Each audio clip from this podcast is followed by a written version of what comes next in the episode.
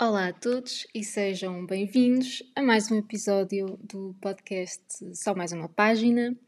Eu sou a Inês e hoje vou-vos falar de algumas sugestões de livros para a primavera.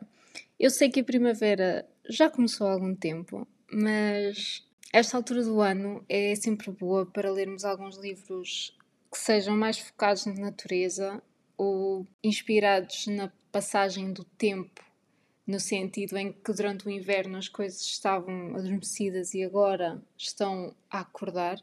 E nesta altura gosto, gosto sempre de ler fantasia, não é? Mas nesta altura do ano gosto especialmente de ler livros que sejam um bocadinho mais leves nesse sentido e que explorem mais essa comunhão com a hum, natureza. Então, o primeiro livro que vos trago hoje é o Aquaria, da MJ Ferry. É também o primeiro livro dela.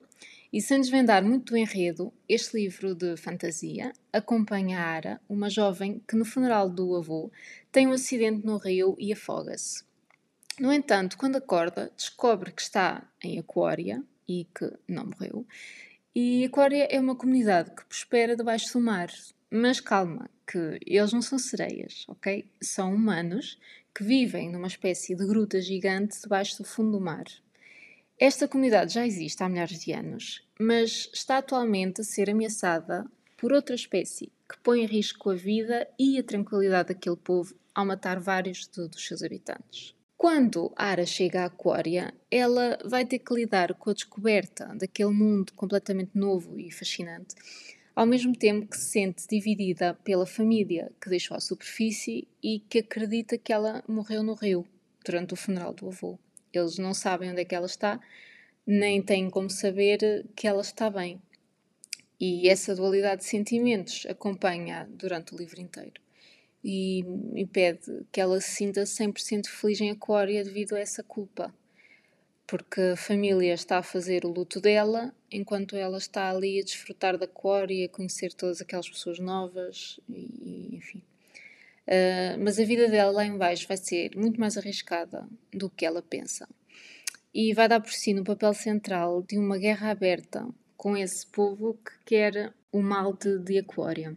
Este livro tem um grande conjunto de personagens, todas elas bem desenvolvidas, com um papel relevante na história, e é um livro que também tem uma vertente forte de romance, mas não é só romance, ok? Tem muitos elementos uh, de world building muito bons, mas o romance uh, é uma parte especial e importante deste livro. E tem também vários mistérios que nos vão sendo dados para resolver ao longo da história. É um bom livro para ler na primavera, na minha opinião, porque fala muito sobre ecologia e o meio ambiente de Aquária e tem pormenores muito detalhados sobre o funcionamento da vida debaixo da terra, como por exemplo com cristais que imitam a luz solar consoante o dia vai passando, com a medição das horas em intervalos de tempo, as plantas e as espécies que habitam aquela terra, tem um world building mesmo muito bom. A M.G. Ferry é uma escritora portuguesa com talento inegável. Este é o primeiro livro dela e é opa, um livro que prende imenso. Está muito bem conseguido, teve um sucesso incrível e, na minha opinião, ela é pioneira em tornar a fantasia num género mainstream. Depois de lerem Aquária, podem comprar o Shore, a novela que acompanha Kai durante os eventos do primeiro livro e que nos permite ver o lado dele e o que está por trás daquela cabecinha no primeiro livro. Este Shore saiu há pouquíssimo tempo e é um livro pequenino que se lê muito, muito, muito bem, muito depressa e pronto, permite-nos ter mais um cheirinho de aquária enquanto o segundo livro não sai. A próxima trilogia que vos trago é A Noite de Todas as Almas, de Deborah Harkness. Esta trilogia, atenção, vai deixar-vos no chão ok, isto é, é muito bom, é muito bom. A Diana Bishop é uma historiadora que se encontra em Oxford para estudar mais sobre a evolução da alquimia. Ela, na verdade, descende de uma das mais importantes famílias de bruxa, mas toda a sua vida recusou abraçar as suas raízes e praticar magia. Contudo, há um dia em que ela está na biblioteca Bodleian, em Oxford, e hum, solicita um livro chamado Ashmole 782, que está enfeitiçado. A Diana, ao abrir o livro, sente a magia dele a vir à superfície e reconhece imediatamente a estranheza daquela situação. Mas, como não quer ter nada a ver com a magia nem com nada disso, devolve imediatamente à biblioteca. Acontece que em Oxford há muitas bruxas, vampiros e demónios, mais do que ela pensava, e todos eles sentiram as alterações quando a Diana tocou no livro e acordou aquela magia que estava adormecida há, séculos.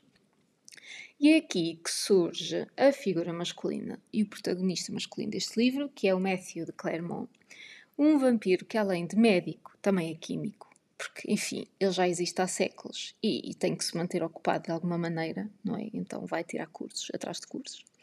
E ele explica a Diana que o livro que ela encontrou é um exemplar que se encontra desaparecido há séculos e que consiste no livro das origens, o relato alquímico de como surgiram as bruxas, vampiros e os demónios.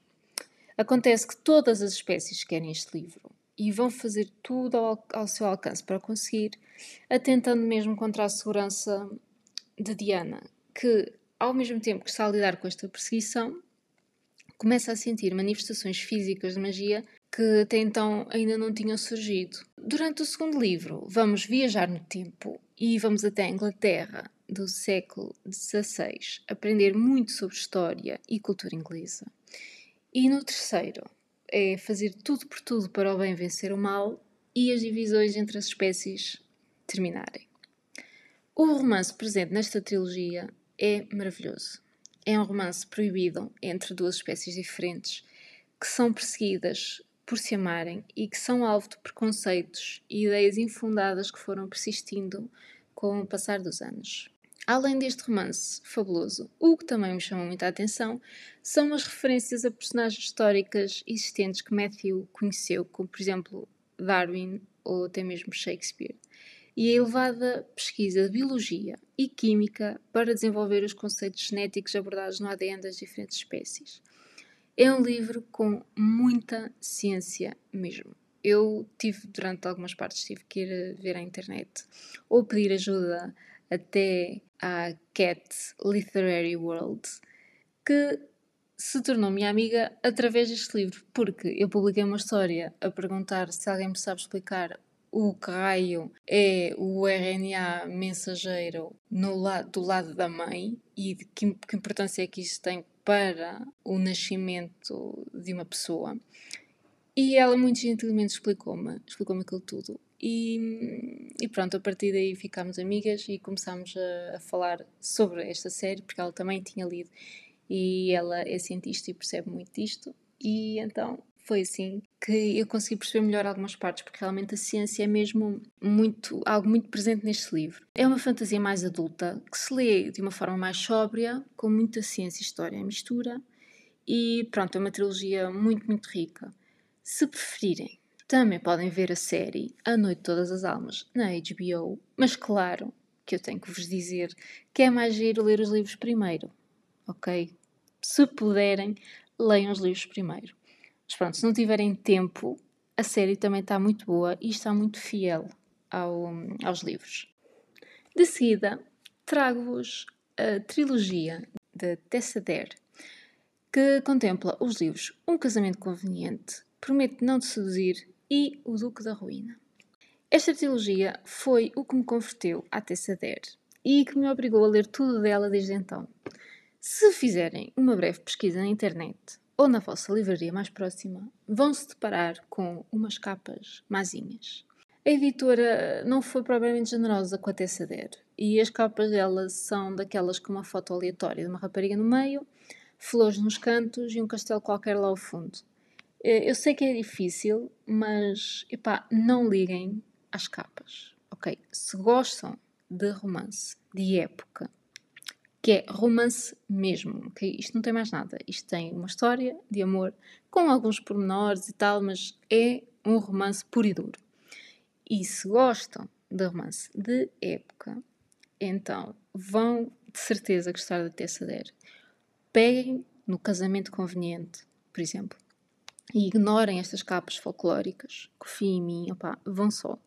Se nunca leram Tessa Dare, eu recomendo muito começarem por esta trilogia do qual o primeiro livro é Um Casamento Conveniente, que foi exatamente o que eu fiz. E é um livro divertidíssimo, cómico, que me fez chorar a rir ao serão, okay? enquanto os meus pais estão a ver televisão, eu estou a ler. E eu estava a ler este livro e ri-me tanto, tanto, tanto, que o meu pai me disse: Olha, se estás a gostar assim tanto, tu manda vir o próximo que eu pago. Porque tal era o estardalhaço que eu estava a fazer a ler isto. Ok. É mesmo muito bom. E a trilogia é composta por estes livros que eu falei: Um Casamento Conveniente, O Prometo Não Se Seduzir e O Duque da Ruína. Todos igualmente incríveis e divertidos. Com, por exemplo, vegetarianas no século XVIII ou XIX, ou uma mulher que tem jardim zoológico em casa, enfim, todas elas têm uma personalidade de caraças e são fora da caixa, para dizer, para dizer o mínimo, são fora da caixa. O primeiro livro, Um Casamento Conveniente, conta a história de uma jovem costureira que ficou incumbida de fazer o vestido noiva da futura duquesa de Ashbury. Mas acontece que o casamento foi cancelado e ainda ninguém lhe pagou o vestido. Ela é uma jovem solteira que trabalha no ateliê de uma modista é? para sustentar. E, claro, precisa do dinheiro é? que, que, que gastou para fazer aquele vestido de noiva. E então vai pedir satisfações ao Duque de Ashbury, o, o noivo, o que era suposto casar com a, com a moça que lhe encomendou o vestido. Ash vê então a oportunidade de conseguir casar e ter um herdeiro, algo que está obrigado, não é? Porque as, as pessoas não tinham outra hipótese nesta altura. E faz a proposta de casamento a Emma, que enfim, coitada, ela não tem perspectivas nenhumas, porque ela é uma jovem solteira, o que naquela altura era tipo trágico, e está a tentar sobreviver por ela própria. E ela, coitada, também não tem nada a perder, aceita. Ele impõe algumas condições, como por exemplo, serem apenas íntimos à noite, sem luz e sem beijos, e assim que ela engravida, nunca mais voltam a dormir juntos. Ele não percebe bem porquê porque, pronto, ela sabe que há ali uma história por detrás do Duque de Ashbury, porque ele tem uma, tem uma cicatriz enorme na cara. Este livro é inspirado uh, levemente na Bela e o Monstro, ok? E então ela sabe que há ali algo mais que ele está a tentar esconder, o que está a tentar superar, ele, ele acha-se ele acha-se indigno de amor e acha-se feio e assustador e não sei o quê, mas ela de facto não vê assim. E pronto, é muito giro. É muito, muito, muito, muito giro. Vocês vão adorar. O segundo livro desta trilogia é Prometo Não Seduzir, que conta a história de Chase, um libertino incorrigível que desfruta plenamente do seu estatuto de solteiro cobiçado. Contudo, após uma tragédia, ele vê-se responsável por duas meninas órfãs, duas crianças que ele quer disciplinar e transformar em damas, nem que para isso as tenha que enviar para um colégio interno. Ora, quem vai aceitar o cargo de preceptora destas crianças rebeldes é Alexandra, uma das amigas da protagonista do primeiro livro. As crianças são o melhor deste livro. Opa, elas só fazem geneiras. São mórbidas, com sentido de humor negro hilariante. Todos os dias começam o dia com o funeral à boneca Millicent, que morre sempre das doenças mais rebuscadas, não sei onde é que elas vão buscar conhecimento para tanta doença. E vão acordar a Alexandra e o Chase à meia da noite para os informar do que quer que seja que a boneca está a padecer deste momento, de forma a poderem fazer-lhe ali o, o, o funeral. Chorei a rir com este livro, soltei gargalhadas de tudo. Esta relação das miúdas com Alexandra Chase é muito divertida, pá, é hilariante. Nunca tinha lido nada assim, com duas crianças que tivessem uma personalidade tão diferente e tão marcada. É mesmo muito giro, recomendo imenso, ok? Imenso.